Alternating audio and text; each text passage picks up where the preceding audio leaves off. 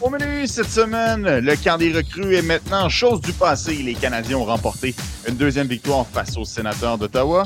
On parle de Bédard, Fantilli, le bien autre chose. Bienvenue au podcast La Relève. Le podcast La Relève. C'est un podcast de sport. 18 septembre 2023, Anthony Desaulniers, Martin Thériault.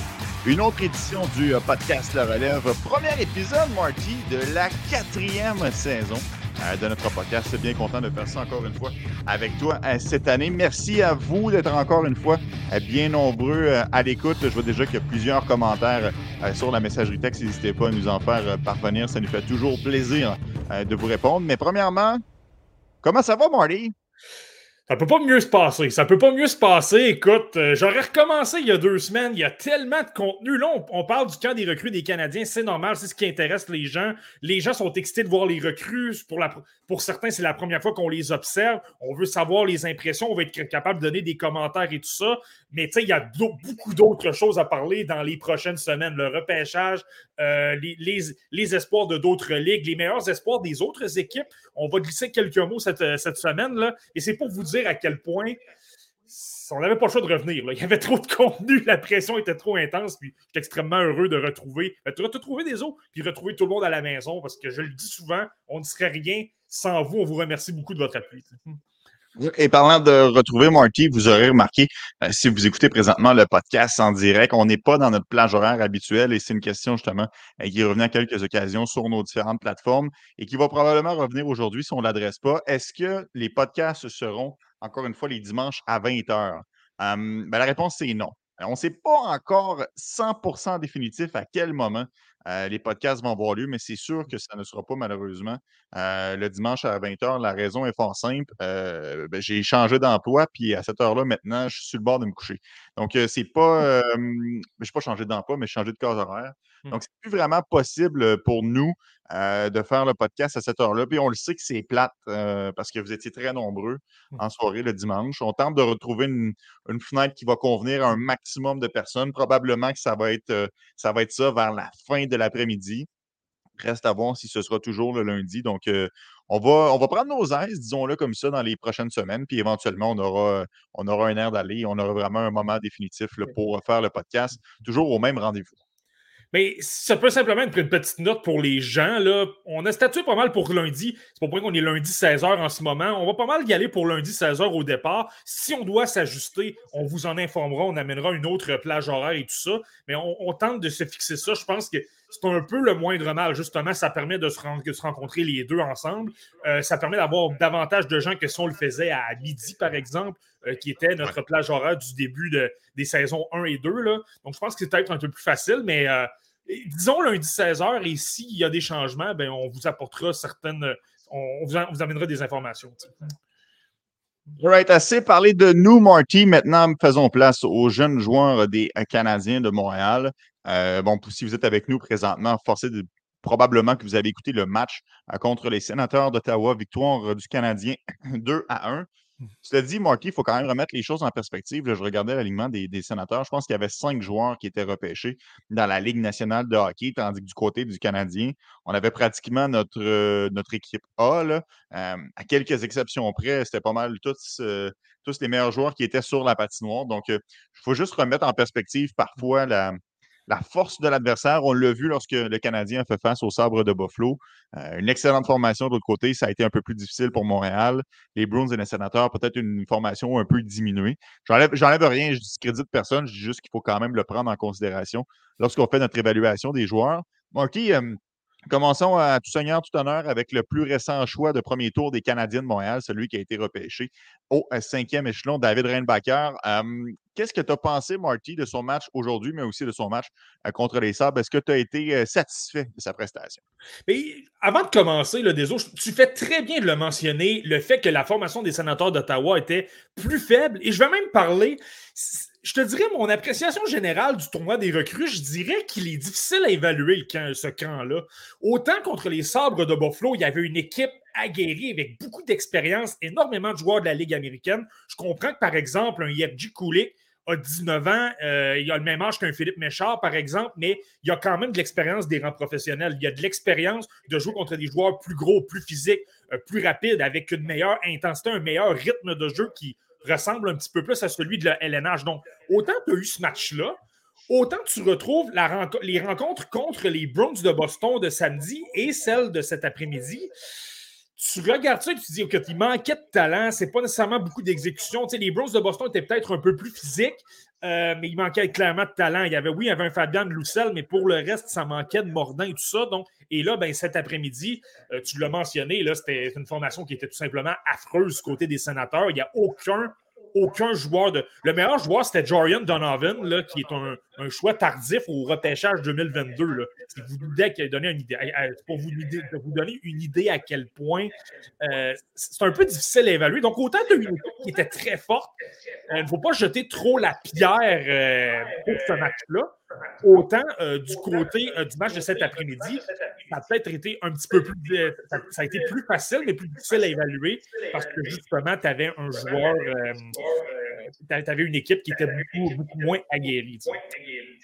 Non, mais quand même, Marty, c'était pas une formation qui était euh, spectaculaire du côté des sénateurs d'Ottawa.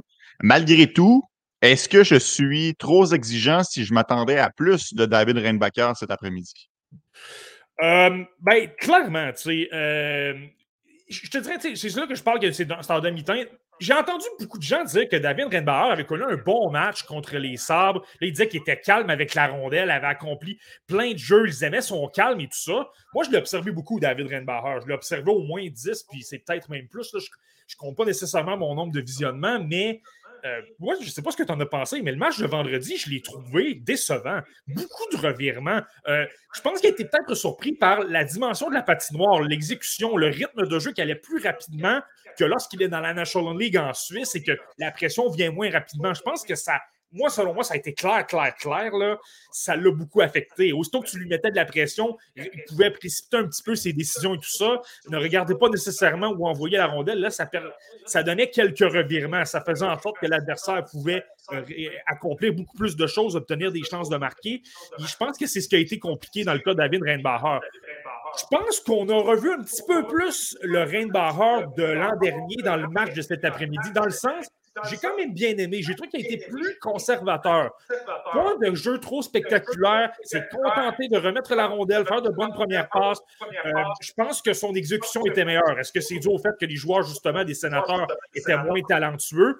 Euh, également moins rapides. Moi, je l'ai remarqué, là, même lorsqu'on était capable de créer des, des contre-attaques, obtenir des chances de marquer, euh, clairement, il y avait un problème à ce niveau-là. donc, je pense que ça peut être ça l'a peut-être aidé un peu, mais en même temps, ça manquait peut-être un petit peu de mordant. De temps à autre, je crois qu'il y avait des bonnes lectures de jeu. Il était capable de repérer ses joueurs, euh, de faire circuler la rondelle. J'ai un jeu en première période que j'ai en tête. Je pense que c'est Joshua Roy qui était dans le milieu de l'enclave. Lui, euh, distribue une, une, rondelle quand même incroyable. Ça lui permet d'obtenir une chance de marquer tout ça. Mais moi, euh, mais c'est ça clairement, on en veut plus, mais c'est un peu le style de Reinbacher. On, on s'entend, il est au début de la, première campagne après son repêchage, le, draft plus one, si on le dit en anglais. Euh, ben, disons que ça peut peut-être. Euh, je pense qu'il faut être euh, indulgent un peu. on va attendre de voir un petit peu sa saison, voir comment ça va se passer davantage vers le mois de mars, voir sa progression. Je pense que c'est un peu normal qu'on ait le même produit que l'an dernier, dans le fond.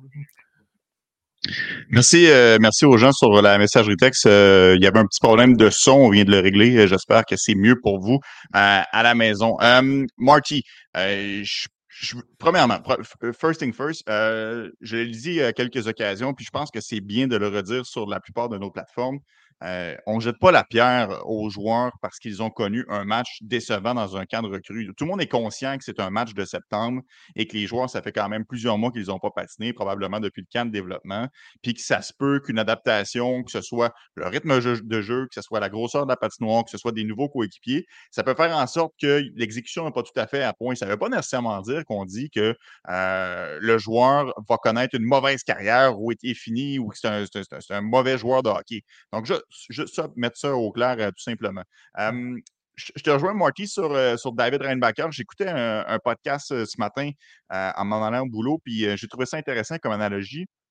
L'intervenant disait David Reinbacher, c'est comme de la crème glacée à la vanille. Dans le sens que tu ne vas jamais au restaurant pour manger de la crème glacée à vanille.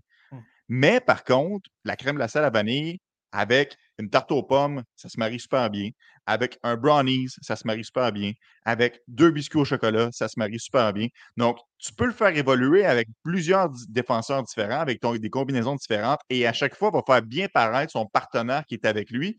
Mais il ne faut pas s'attendre à ce que ce soit le défenseur le plus spectaculaire sur la patinoire. C'est un peu ça, au final, David Reinbacher. Euh, les Nutson là-dedans, est-ce que c'est la tarte aux pommes, la tarte au sucre, le gâteau au chocolat? Je te laisse décider. Désolé, je sais que tu as la dent sucrée. Là. Mais non. Mais non, tu l'as bien mentionné. C'est certain que si tu le regardes jouer David Reinbacher, c'est davantage un joueur qui, justement, s'assure de, faire, de, bien faire les choses, euh, de garder le jeu simple. Euh, je pense que c'est ça plus, le match a avancé contre les sénateurs, plus il était confortable, euh, plus justement il prenait de bonnes lectures de jeu, mettait de la pression au bon moment. Euh, tu le vois qu'au niveau de son physique, il n'y a pas de problème, il était capable de jouer un contre un. Bon bâton, a coupé quand même plusieurs jeux. Chose que j'ai moins vu contre les Sabres, là, je le répète, je pense que l'exécution était peut-être euh, un petit peu moins bonne dans son cas. Euh, mais là, cet après-midi, on l'a vu, c'était plus euh, le jeu était le rythme de jeu était plus lent, était capable de, mieux se, signaler et tout ça. Mais quand même, moi, de temps en temps, ce que je vois, c'est qu'il y a quand même de bonnes lectures de jeu, il y a quand même des intentions de vouloir créer de l'attaque. Le jeu que je te parlais avec Joshua Roy pour la passe dans l'enclave, je pense que c'est bon. Puis c'est ça, c'est c'est un, un, projet à long terme, parce qu'on n'a pas choisi Reinbacher pour le Reinbacher de 2023, on l'a choisi pour être le, le, le Reinbacher de, de 2026-2027. C'est celui-là qu'on espère qu'il va devenir un, défenseur, ben, moi je pense de première paire, mais peut-être même euh, de premier défenseur. vraiment un gars extrêmement fiable dans les deux sens de la patinoire et tout ça. Puis même, il y a un jeu en fin de match, euh, je ne me trompe pas, il a coupé le jeu, une excellente lecture de jeu, a coupé une passe et retrouvé en zone adverse. Ça a permis de créer une chance de marquer. Euh, donc, tu sais, Seulement, seulement, ces détails-là, je trouve que c'est bon. Et même, je l'avais observé lors d'un match préparatoire en Suisse au mois d'août. Et ça, c'est une intention. Je pense qu'il est intelligent. Je pense qu'il sait très bien ce qu'est-ce qu'il doit améliorer. Et là, c'est un court échantillon. Le camp d'entraînement, il faut faire attention. Il va avoir de la pression des joueurs. Là, il va se retrouver dans le vrai camp, donc contre des vétérans, des joueurs pas mal plus aguerris plus rapide, plus gros, plus fort. Donc, tu sais, il y a un ajustement, c'est normal qu'il ne paraisse pas tout à fait bien, mais le simple fait de prendre de l'expérience et de tenter de travailler son attaque, même si par moment, ça cause des revirements, s'il travaille, après ça, il est capable de bâtir sa confiance, d'obtenir un peu plus de chances de marquer, euh, de, créer un petit peu plus d'attaque. Moi, je pense que c'est tout ce qu'on a à, demander de David Reinbacher. Et je vais te dire une chose, Deso, je suis pratiquement content qu'il ait été correct sans plus dans ce tournoi des recrues-là. Imagine qu'il avait, s'il avait été comme euh, Zach Benson dans le premier match contre les Sabres. Supposons qu'il avait été comme Zach Benson, qui obtient un but, une aide, euh, qui frappe tout ce qui bouge et qui est incroyable. Là, tu connais, là, tu connais le dicton à Montréal. Là, on voudrait le garder. On dirait, là, on a une place. On peut envoyer Kovacevic au, au balotage. On doit lui faire une place. Là, je trouve ça bien. Ça lui permet de se développer comme il se doit, de progresser comme il faut, sans avoir la pression des partisans qui, euh, justement, vont vont talonner Kent Hughes et son équipe pour peut-être tenter de le garder parce que les gens sont toujours excités d'observer des jeunes et c'est normal. Euh, je pense qu'il y a une bonne nouvelle dans le fait qu'il a été plus ordinaire. Là. Ça, me fait penser à Nick Suzuki à 19 ans à Montréal. Il avait pas un très gros camp.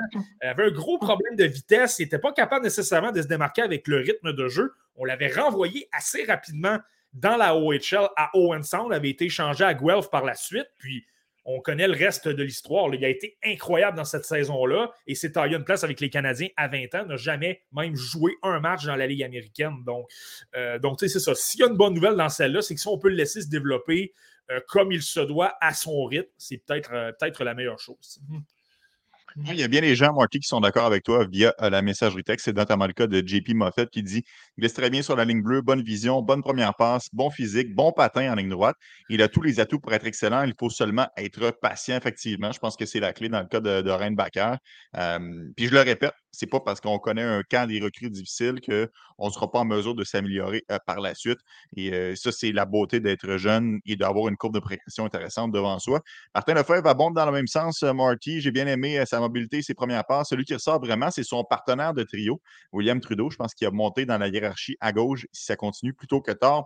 Parlons-en, Marty, de son, de son partenaire à David Reinbacher, William Trudeau je le sais que tu l'aimes beaucoup. je le sais que tu as fait quelques interventions à BPM Sport avant le tournoi des recrues et tu as dit surveiller William Trudeau. Ça serait, selon moi, ce sera la, surprise non seulement du camp des recrues, mais du vrai camp. Marty, tu pas fait mentir. Là. Il a connu d'excellents matchs dans la brigade défensive. encore une fois, aujourd'hui, moi, je l'ai trouvé très bon sur la patinoire. Ouais, tu sais, là, il y a peut-être un débat avec Owen Beck et des joueurs comme ça, mais selon moi, si tu prends simplement le côté défensif, ça a été de loin le meilleur, le plus stable, le plus euh, confiant, le plus calme, là, clairement. Puis, où je m'en vais avec William Trudeau? Euh, et j'avais déjà observé, dans le fond, ça fait simplement confirmer ce que j'avais vu lors du camp de développement des Canadiens au mois de juillet à Brossard. Euh, là, tu as quand même eu un autre deux mois supplémentaires où il a pu travailler dans le gymnase, développer sa force, continuer de travailler sur son patin, toutes les, toutes les petites choses qui peuvent l'aider à s'améliorer. Et là, c'est clair, je peux te le confirmer, clairement, son coup de patin est bien meilleur. Lui, William Trudeau, il y avait deux choses qu'il devait améliorer lorsqu'il a terminé sa campagne à Laval il devait améliorer son coup de patin, là, sa mobilité, euh, son jeu de pied, tout ça, c'était pas tout à fait à point, et son jeu défensif. Et c'est comme si un défaut pouvait euh, causer, pouvait amener l'autre défaut. Je ne sais pas si tu comprends ce que je veux dire. Là. Euh, donc, je pense que c'est un peu ça dans son cas. Et lors du camp de développement, je mais il est beaucoup plus rapide, il semble plus léger. Premièrement, plus maigre un petit peu, donc ça lui permet de mieux se déplacer sur la patinoire. meilleur jeu de pied. Ça lui permettait, lorsque tu donnes deux, trois enjambées sur ton patin arrière, il était beaucoup plus efficace que lorsqu'il recevait de la pression. Et euh, ça m'a simplement confirmé ce que j'avais observé lors du tournoi des recrues, beaucoup plus à l'aise lorsqu'il se retrouve à un contre un, pas mal plus solide. Il y a le bâton euh, qui est au bon endroit, coupe beaucoup de jeux. Et là, ben, le côté euh, vision, le côté toujours profiter du, minimum d'espace que tu peux avoir pour accomplir des jeux, pour patiner davantage, faire progresser l'action sur la patinoire. Ça, ça a toujours été dans son ADN. C'est pas une crainte dans son cas. Même à Laval l'an dernier, c'était l'une de ses grosses forces. Il est habile, il est créatif, capable de créer une feinte, tout de suite profiter de l'espace, repérer un joueur euh, tout de suite. on l'a vu, le poteau de Joshua Roy en première période, là, cet après-midi, c'était ça. Euh, William Trudeau qui déborde un défenseur avec un excellent jeu de pied, euh, trouve tout de suite l'espace libre, remet à Joshua Roy. Ça, ce sont des jeux de joueurs élites. Mais là, dans le cas de William Trudeau, c'est ça. J'ai l'impression que le fait qu'il a amélioré son coup de patin, c'est pas parfait. Par moment, je trouve qu'il prend des mauvaises lectures de jeu, peut se faire prendre à être trop agressif, puis là, ça donne des, euh, chances euh, aux équipes adverses d'obtenir un peu plus de, possession de rondelles, mais c'est beaucoup mieux. Et si, son coup de patin il a fait en sorte qu'il est plus à l'aise au niveau euh, défensif, si le jeu a ralenti dans sa tête, qu'il voit beaucoup plus le jeu se développer, capable de prendre de meilleures lectures de jeu, d'attaquer beaucoup plus le porteur parce qu'il sait exactement qu'est-ce qu'il doit faire et qu'il n'est pas euh, constamment euh, débordé, si tu veux, là, ben, j'ai parlé d'une surprise. Premièrement, il peut me faire très bien paraître. Et deuxièmement, euh, c'est ça. si son jeu défensif s'est vraiment amélioré, pas mal plus que ça à quoi je m'attendais, moi, je vous le dis, je pense que William Trudeau, je me demandais si ça allait être lui ou Nicolas Baudin. Et puis on verra bien le camp principal. Mais moi, avec ce que j'ai vu, je pense que c'est quelqu'un qui peut être le dernier joueur retranché des Canadiens là, de tout le camp d'entraînement. Parce que, Marty, on s'entend. Euh, je, veux dire, avant même de commencer à parler de William Trudeau, on s'amusait tous à faire euh, nos paires de défensive et nos trios. Puis on se demandait est-ce que Justin Barron, est-ce qu'Arbert Jacquet, est-ce que Jonathan Kovacevic, lequel de ces trois-là va évoluer comme potentiel septième défenseur? Évidemment, peut-être qu'il y aura transaction. Et là, parlez-moi même pas de, Chris Weinman, qui n'est pas du tout dans les plans, à mon avis, ou encore euh, de Lindstrom qu'on a acquis de Détroit dans la transaction de Jeff Petrie. Est-ce qu'on peut vraiment faire une place à William Trudeau à Montréal pour commencer la saison? Moi, j'y crois pas. Malheureusement, pas en termes, pas parce qu'il ne le mérite pas, parce qu'il n'y a pas de place et il y a trop de joueurs sous contrat à un volet. Ouais, ben c'est ça qui est un peu compliqué. Donc, tu sais, d'aller prédire que William Trudeau va commencer la saison à Montréal, va se tailler une place au sein du top 6, va être dans le match inaugural, euh, c'est un peu ambitieux. Là. Je pense qu'il y a énormément de clients devant lui. C'est bien beau d'avoir euh, supplanté des Jaden Strobel, des Logan Mayou et des David Reinbacher et c'en est une autre d'être meilleur qu'un Jordan Harris, qu'un Albert Jacka et qu'un Jonathan Kovacevic. Euh, je sais que c'est extrême, mais c'est ça. Tu as six postes seulement. Et moi, je ne veux pas voir William Trudeau en tant que septième défenseur qui est euh, dans les gradins et qui n'obtient pas de temps de jeu. Si c'est pour être ça, j'aime bien mieux le voir à Laval, continuer de travailler son jeu défensif, continuer de peut-être. Euh, je pense que sa confiance est déjà à un bon niveau, mais s'il peut en prendre encore plus, euh, obtenir un bon 15 ou 20 rencontres à Laval. Puis là, s'il y a des blessures, là, tu peux le rappeler. Moi, c'est ça ma prédiction. Il y, a comme, il y a trop de clients au niveau de la brigade défensive et surtout à gauche. Euh, mais s'il y a des blessures, par contre, s'il y a simplement un blessé, moi, je pense que ça va jouer entre lui et Baudin. Et Nicolas Baudin, oui, c'est quelqu'un qui est également excellent en avantage numérique, qui bouge bien la rondelle, mais premièrement, peut-être un peu plus petit. Et là, si Trudeau montre de l'agressivité, on le voit par moments dans les coins, capable de frapper, capable d'avoir une hargne, ce qu'on ne voyait même pas dans les rangs juniors. Donc là, s'il est capable d'apporter un côté robuste, un côté qui ne se fait pas intimider, la confiance de, euh, ben, motiver tout le monde autour de lui, ses coéquipiers et tout ça. Euh, puis le jeu offensif, je le répète, mais ça, ça a toujours fait partie de son ADN. Il est incroyable pour euh, analyser le jeu. son sens du hockey est extrêmement développé. moi, c'est pour ça que je me dis peut-être un. Je pense qu'il est peut-être en train de devancer un, Nicolas Baudin simplement parce que son jeu défensif et physique est peut-être un peu plus solide. Puis ben, il est légèrement plus jeune aussi. Nicolas Baudin et William Trudeau, deux, défenseurs gauchers. Ce serait intéressant à surveiller à ce niveau-là pour euh, la suite des choses. Marty, euh, probablement l'espoir qui retenait le plus l'attention des partisans, du moins si je me fie à les différents commentaires qu'on voyait, euh, autant à la radio que sur les différentes plateformes. Logan Mayou, évidemment, je n'apprends rien à personne. C'est vraiment le, nom qui est sur toutes les lèvres ces temps-ci. J'ai même vu des, euh, des gens, euh, Gaston Terrien pour ne pas le nommer, c'est correct, chacun son opinion, euh, qui le, voyait dans la formation des Canadiens pour commencer la saison.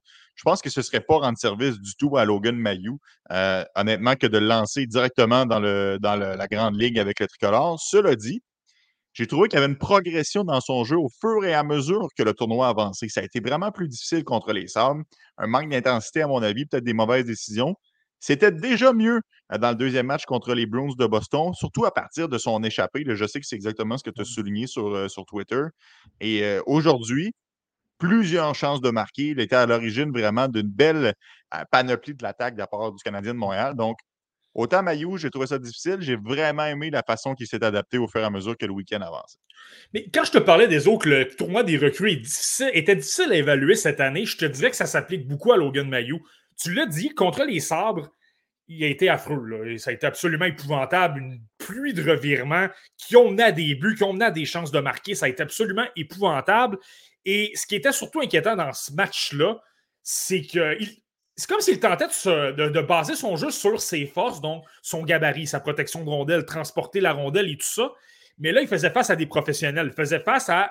J'ai en tête un joueur, Isaac Rosen, qui est un choix de premier tour qui a déjà, si je ne me trompe pas, deux saisons d'expérience dans la Ligue américaine. Euh, il sait comment se comporter. Il a le coup de, premièrement, c'est quelqu'un qui a un coup de patin explosif. Il sait comment attaquer. Il sait comment attaquer le porteur avec son bâton. Il sait comment gagner des batailles, même s'il n'est pas 6 pieds 4 pouces comme euh, Logan Mayou. Et ça a apparu plus d'une fois dans ce match-là. Euh, bon bâton, une bonne pression, était capable de récupérer la rondelle, créer des chances de marquer clairement, le rythme des sabres de Buffalo, le fait qu'ils étaient plus rapides, ça donnait beaucoup de mal à Logan Mayo. Tu sais, on parle tout le temps, le, plus gros défi pour les joueurs de la junior, les, jeunes espoirs, pour atteindre la LNH, c'est le rythme de jeu, c'est l'exécution, parce que tout arrive plus rapidement. Les joueurs t'appliquent de la pression plus rapidement. Ils sont plus forts, plus solides. Euh, Rosen est beaucoup plus petit et pourtant, Rosen, je, je me souviens, je pense qu'au moins une ou deux fois, projeter Mayou par terre parce qu'il avait sorti l'épaule au bon moment.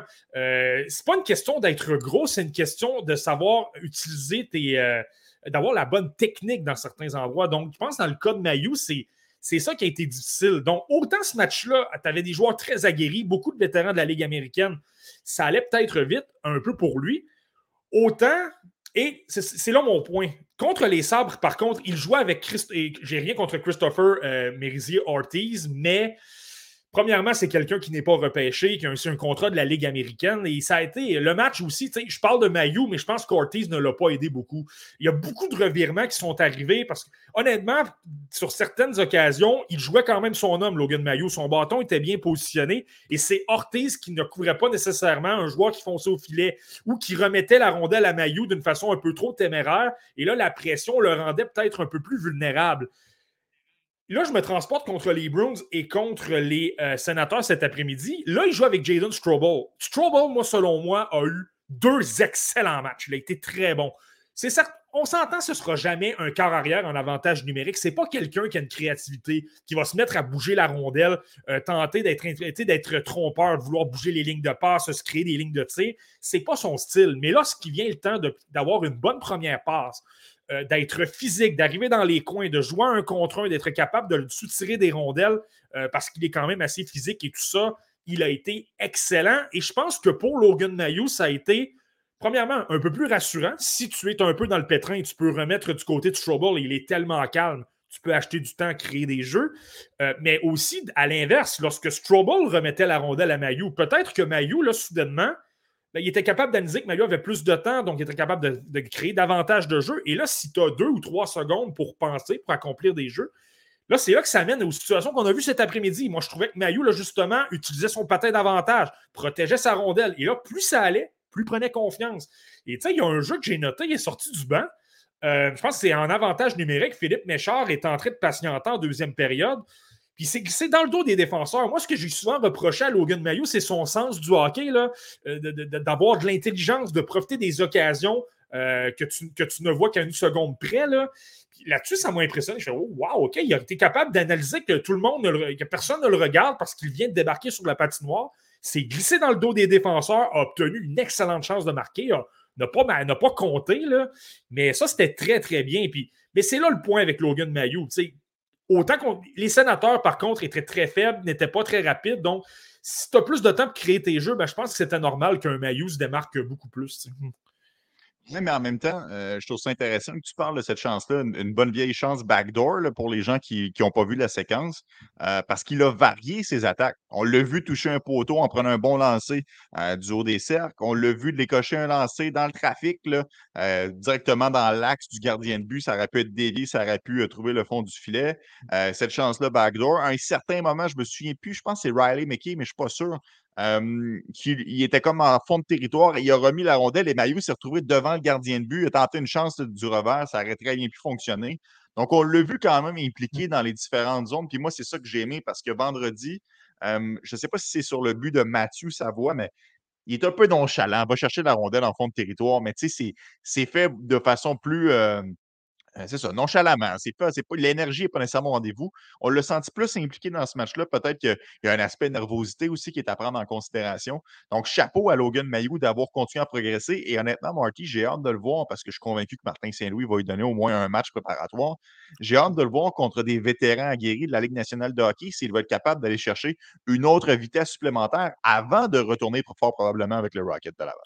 Mais c'est là que j'ai hâte de voir ce que Martin Saint-Louis va faire. Moi, si j'étais Martin Saint-Louis, Logan Mayou, je le testerais à profusion. Je le placerais autant avec des. Supposons que tu le ramènes avec Christopher Maurizier Ortiz ou des, des, défenseurs comme ça, des Noah Lawan de ce monde. Là. Autant tu pourrais le placer avec ces gars-là dans des entraînements ou dans le match rouge contre blanc pour voir qu'est-ce qu'il est capable de faire lorsqu'un partenaire en défense peut-être euh, moins aguerri, peut-être moins stable, autant je voudrais peut-être le voir de temps en temps avec un, un Caden Gooley, quelqu'un de fiable, quelqu'un qui, justement, est une présence rassurante. Puis là, ben, ça te permet de mieux évaluer, de mieux, mieux euh, jauger aussi qu'est-ce qui va se passer. Puis, il ne faut pas avoir peur non plus de le dire. Euh, Logan Mayo va connaître les matchs contre les vétérans, les joueurs physiques. Lui, son principal avantage lorsqu'il démarque, lorsqu'il débarque dans un match contre les sénateurs, par exemple, son côté physique, c'est son coup de patin. Là, si tu te retrouves contre des joueurs de la LNH qui sont tous rapides et gros également, c'est là son défi. Là, là c'est terminé le jour où Logan Mayou est une, une, tête de plus que tout le monde. Là, des joueurs de sa taille, des joueurs de sa force, il y en a d'autres. Donc là, c'est là que ça va être intéressant de voir. Euh, est-ce que ce côté confiance-là qu'il a pris vers la fin du camp d'entraînement, est-ce qu'il va être capable de transporter ça dans ces matchs-là? Est-ce qu'il va être trop confiant? Moi, par moment, je trouve que contre les sabres, c'était ça. Par moment, il était pratiquement trop confiant. Il se disait Ah, je vais transporter. Ça a toujours fonctionné dans la OHL. Je vais être capable de transporter la rondelle et ça se retournait contre lui. Euh, je pense qu'il n'est pas mauvais, justement. Ça lui permet d'apprendre de ses erreurs, euh, d'analyser certaines choses qu'il ne doit pas faire dans les rangs professionnels et qu'il pouvait faire dans les rangs juniors. Moi, je trouve que l'aspect qui m'a le plus euh, rassuré dans son cas, c'est son exécution, justement. Le fait qu'il réalisait beaucoup de jeux rapidement. Contre les Sabres, c'était plus lent. On dirait que tu voyais qu'il se posait beaucoup de questions. C'était moins évident. Alors que contre les Browns, même si l'équipe est moins guérie, au moins, même si la pression ne venait pas, les, jeux venaient rapidement. Une, première passe qui était rapide, foncer dans l'attaque et tout ça, obtenir des bonnes chances de marquer, être bien positionné, là, euh, c'est peut-être ce qui m'a plus rassuré, c'est qu'il jouait, il avait un rythme de jeu plus élevé dans ces matchs-là. Et ça, c'est indépendamment de la pression qui s'amenait sur lui. Intéressant. Donc voilà, ça fait le tour, euh, ça fait le tour pour le cas de euh, Logan Mayou. Il reste un défenseur, Marty, euh, que je juge pertinent qu'on discute. tu as déjà glissé un mot sur Jalen Trouble, donc celui-là, je vais l'écarter. je fais référence à Miguel Tourigny qui a disputé les trois matchs de la formation des Canadiens. sur cette tribune, ensemble, on avait remis en question sa décision d'aller jouer en Slovaquie. On se disait, ouais, mais tu sais, la grosseur de la patinoire, ça joue pas mal dans ses forces. Puis je ne sais pas si il ne devrait pas justement apprendre à jouer dans une plus petite patinoire pour faire face à la pression parce que c'est un petit défenseur. Moi, j'ai trouvé qu'il s'est très bien tiré d'affaire, Marty. Il a, été, il a su être agile à la ligne bleue, il a su être évasif justement sur l'échec avant des adversaires. J'ai trouvé qu'il a fait très belle figure, moi, honnêtement, Miguel mmh. Tourigny, tout au long des, des trois matchs qu'il a disputés. Moi, je suis d'accord avec toi, Deso. Honnêtement, euh, je te dirais pratiquement que c'est. Euh, tu sais, j'ai parlé de William Trudeau, mais j'ai déjà donné mes prédictions avant le tournoi. Je ne peux pas dire que c'était nécessairement une surprise. Euh, mais dans le cas de Miguel Tourini, je te dirais que c'est probablement ma surprise de ce camp-là. Euh, pas sur le côté offensif. On le sait ce qu'il est capable d'apporter. On le sait. Tu sais, quand je te parlais d'être trompeur, de bouger les lignes de passe, être capable de changer de direction extrêmement rapidement, de foncer dans l'attaque, devenir un quatrième attaquant. Euh, écoute, son but, il s'est retrouvé directement devant le filet en avantage numérique. c'est ça, c'est clairement lui. Par moment, tu penses que c'est un attaquant parce qu'il quitte sa position, se fait oublier derrière le filet adverse, ce n'est pas des farces. Et là, ben, il est capable de créer de cette façon-là. Donc, ça, ça, n'était pas une surprise de voir qu'il était capable de se démarquer à ce niveau-là. Et la, dimension de la patinoire en Slovaquie l'aide aussi à ce niveau-là. Donc, ça, c'était pas une surprise. Moi, c'était le jeu défensif et son jeu physique. Lorsque tu lui appliquais de la pression, lorsque une ou deux secondes de moins que par rapport à la Slovaquie, justement, qu'est-ce qu'il allait être en mesure d'accomplir? Et honnêtement, j'ai été très impressionné. Honnêtement, malgré son petit gabarit, n'avait pas froid aux yeux. On tentait de le frapper. Euh, écoute, il a appliqué une bonne mise en échec cet après-midi. Écoute, il a projeté un, adversaire au sol, euh, quelqu'un qui était beaucoup plus gros que lui. Donc, tu le vois de son bas du corps extrêmement solide. Il est très fort. Tu vois qu'il a mis beaucoup d'efforts dans le gymnase pour développer ça. Et honnêtement, c'est ça. même contre les Sabres, le match qu'on a parlé qui était, a quand même été difficile sur le plan exécution je trouvais que les Sabres mettaient de la pression, tu sais, des vétérans de la Ligue américaine, des gars qui savent comment se comporter, comment attaquer un, porteur de la rondelle, comment le frapper de façon efficace. Là. Puis il ne se laissait pas ébranler. Il était capable de les contourner, il était capable de, réaliser une bonne passe, il, était, il demeurait calme, il était capable d'effectuer de bonnes relances, de prendre son information, et ça aidait par le suite aux relances. Moi, j'ai, j'ai beaucoup aimé, tu sais. Euh, on s'est souvent demandé est-ce que ça devrait passer par Laval ou Trois-Rivières dans son cas avec le tournoi des reculs qu'il a connu, le fait qu'il est beaucoup plus solide sur le plan euh, physique, le fait qu'il il demeure calme lorsqu'on applique des chèques avant sur lui et qu'il est quand même capable d'apporter de la relance et le côté de l'attaque, ben, il n'y a pas de surprise non plus. Là. Honnêtement, Deso, euh, je pense que c'est rien de gagner là, pour reconnaître des matchs préparatoires euh, épouvantables, mais moi, je pense que ça va passer par Laval. Je pense qu'il est prêt. Je pense que son jeu offensif est assez bon. Et sur le plan physique, il m'a montré qu'il est capable de se comporter contre des vétérans de la Ligue américaine. On va enlever les joueurs euh, de la LNH qui sont bien meilleurs. Lorsqu'on va se retrouver avec des joueurs moins talentueux, moins rapides, plus physiques, je le mentionne souvent, la Ligue américaine est plus physique, mais justement, il a bien fait ce niveau-là dans ce tournoi-là. Moi, je pense que c'est la plus belle progression qu'il a connue, c'est là-dessus. Là d'être en mesure de faire face à la pression et de, ne pas commettre toutes sortes de revirements parce que euh, ça va peut-être un peu vite dans sa tête. Là. Euh, j'ai vraiment bien aimé, puis j'ai hâte de le voir dans le, camp principal. Moi, je, pense que ça va passer par Laval, honnêtement. Euh, je suis d'accord avec toi, Marquis, sur toute la ligne. Moi aussi, je pense qu'il s'en va du côté du Rocket. cela dit, quand on fait des bons coups, on, est, on est content de les souligner. Quand on en fait des mauvais, il faut quand même en parler. Moi, je me souviens que j'avais vraiment remis en doute sa décision. Puis j'étais comme, hum, j'ai jamais vraiment été un fan d'un espoir d'ici qui s'en va jouer en Europe pour revenir ici. Force d'admettre que ça semble payer dans son cas, on espère que sa progression va se poursuivre. On a une question, Marty d'Anthony, qui te demande est-ce que justement le Tourigny est meilleur que Norlinder au même âge? Parce que Norlinder a quand même eu un début de carrière intéressant, prometteur. On avait des attentes envers lui, puis par la suite, ça a stagné. Puis on parle quand même de défenseurs qui se portent à l'attaque, une certaine attitude pour l'offensive. Donc, euh, est-ce que selon toi, Tourigny est en avance sur, sur Norlander euh, au même âge? Euh, bah, je dirais. Écoute, ça a 21 ans. Écoute, Mathias Norlinda jouait quand même à Frolunda. Il était quand même sur une, première paire d'avantages numériques. Là. Il, y avait une très belle chimie avec Lucas Raymond à l'époque. Lucas Raymond était capable de créer des jeux, attirer de la pression. tu avais vraiment une espèce de 1-2 entre les deux. Donc, tu sais, je suis obligé de te dire que Norlinder était bien meilleur que, que, Tourigny. Là, par contre, c'est là, c'est là que c'est important euh, d'attendre. C'est là que les années sont importantes, le développement et les trucs que tu prends pour t'améliorer. Là, euh, Tourigny a clairement amélioré sa capacité à faire face à la pression au niveau euh, physique. Norlinder, son gros problème, moi je pense, et on verra bien dans le camp principal, peut-être qu'il va me faire mentir, mais son gros problème, c'est qu'il s'est un peu perdu. Je pense que la direction des Canadiens lui a dit écoute, tu dois être plus fort, tu dois être plus fiable dans ta zone, être moins vulnérable justement à la pression. Donc, grossis-toi, sois plus fort. Euh, cesse de faire des, portées, des montées à l'emporte-pièce d'un bout à l'autre de la patinoire. Ça ne fonctionnera pas dans la LNH. Et là, on l'a un peu mêlé. Ça a fait en sorte que lorsqu'il est débarqué euh, l'an dernier, au début de la saison à Laval, il quelqu'un qui était beaucoup plus gros. Là, il était capable de jouer devant, le filet, capable de tasser les attaquants adverses, capable de jouer du bâton, plus agressif et tout ça. Mais en contrepartie, il est beaucoup plus lent pas mal. Là, ce qui était sa qualité première, c'est-à-dire transporter la rondelle, être extrêmement explosif sur le plan offensif, c'est comme s'il avait perdu ça en travaillant un petit peu trop sur le plan physique. Moi, c'est. Donc, je suis obligé de dire que Norlinder était meilleur, mais là, c'est qu'est-ce que les deux joueurs ont fait par la suite pour se développer qui est important. Et moi, je pense que Norlinder, ben, c'est ça. C'est là que c'est dangereux par moment de dire écoute, tu es un tel joueur, on voudrait que tu deviennes une autre sorte de joueur tu peux peut-être remêler, tu peux peut-être remêler le joueur et là, il va oublier de faire, dans le fond, ce qui, faisait en sorte que c'était un espoir spécial. Donc, je suis d'accord avec toi, Marty, là-dessus. Puis c'est tout le temps ça le, dilemme lorsqu'on entend des Ah, il a pris 15 livres, il a pris 25 livres. Ah, OK, c'est génial, le joueur est plus gros. Ouais, c'est sûr que tu es plus gros, mais parfois, ça peut nuire à ton jeu à long terme. Donc c'est intéressant. Je te dis pas que Sean Farrell qui prend 6 livres, euh, j'étais là, non, Sean, non, au mmh. contraire, je suis content que Sean Farrell prenne de la masse musculaire parce qu'il clairement, il, est fragile. c'est un tout petit joueur. D'ailleurs, on aura l'occasion d'en reparler un peu plus tard, mais ça reste qu'il ne faut pas que ça vienne dénaturer non plus euh, ton jeu lorsque c'est basé sur la mobilité et la rapidité. Bon, Marty, assez fait le tour pour la défensive. On pourrait se projeter du côté des attaquants. Puis Guillaume Villeneuve le souligne à la lumière du camp des recrues. Ça va nous prendre un ou deux gros attaquants espoirs offensifs euh, dans le top 6. C'est sûr que quand on regarde les matchs du camp des recrues, ça met assez en lumière le manque de punch à l'attaque. Puis je comprends que le Canadien, à chaque fois qu'il y a des classements dans des athlétiques, le Canadien est toujours très bien classé par son nombre, par la quantité d'espoir qu'il a dans son bassin.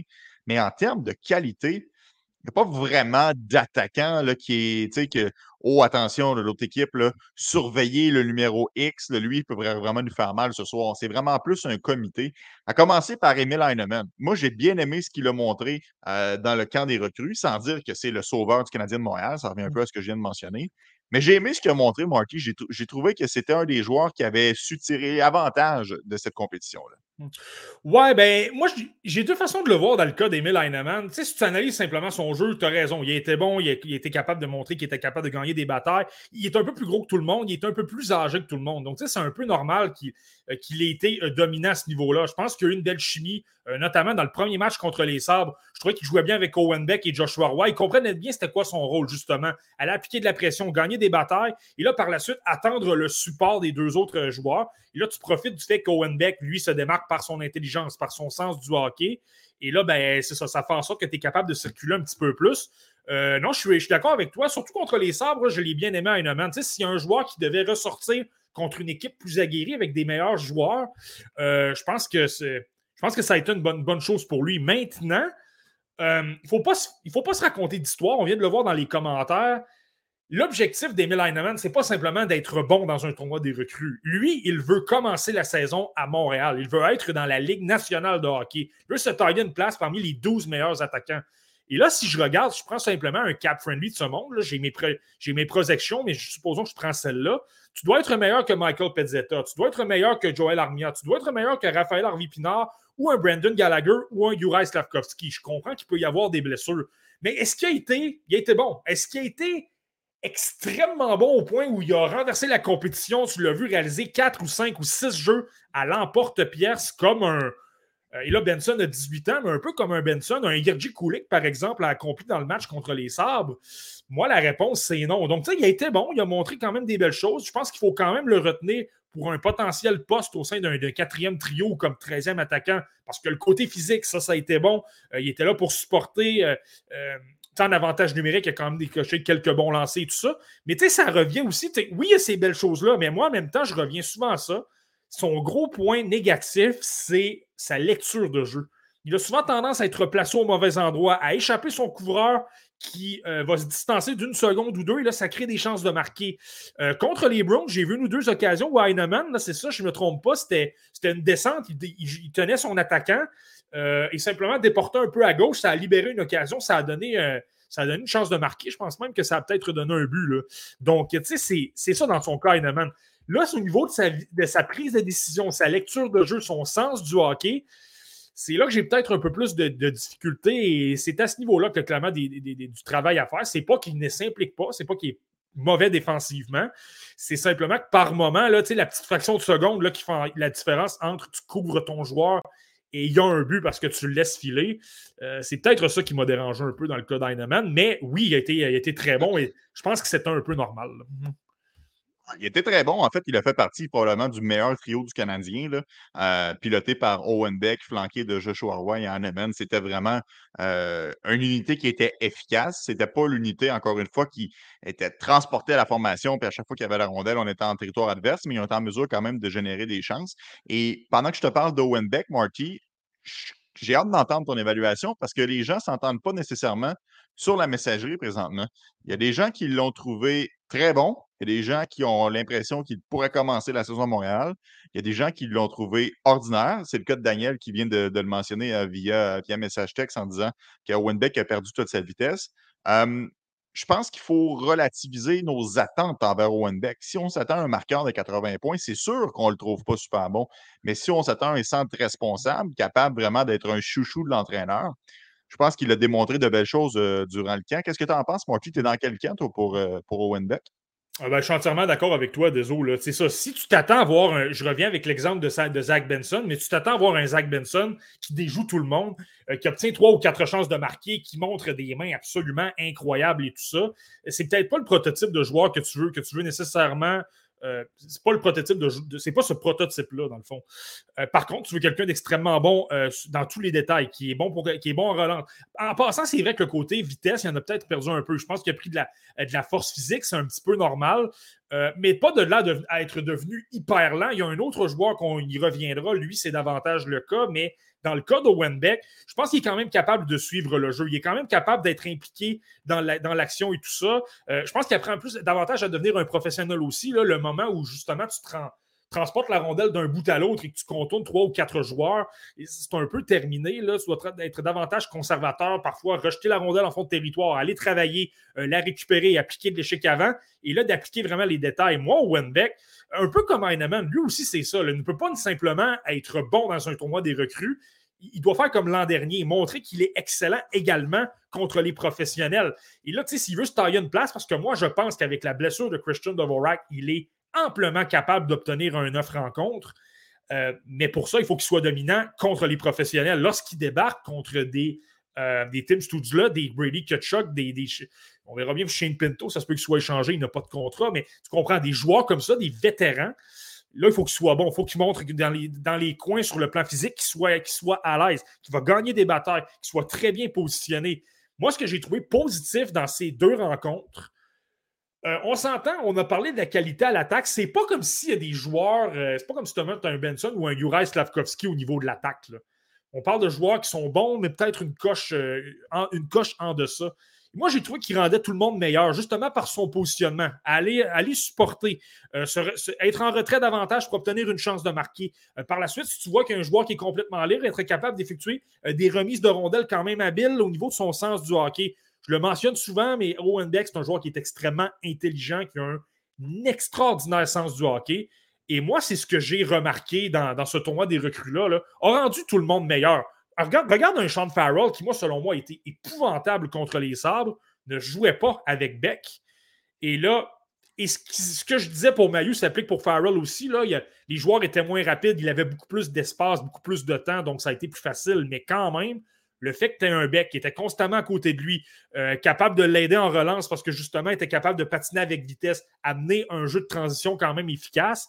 Euh, puis même avec Joshua Roy, on l'a vu, là, euh, Joshua Roy, en passant, moi, j'ai trouvé qu'il a eu son meilleur match cet après-midi. Il était excellent. Puis c'est ça, tu sais, Joshua Roy, Tant mort, là, tu peux pas lancer tous les noms. Je veux parler, moi aussi, là, un à la fois, Marty. Là.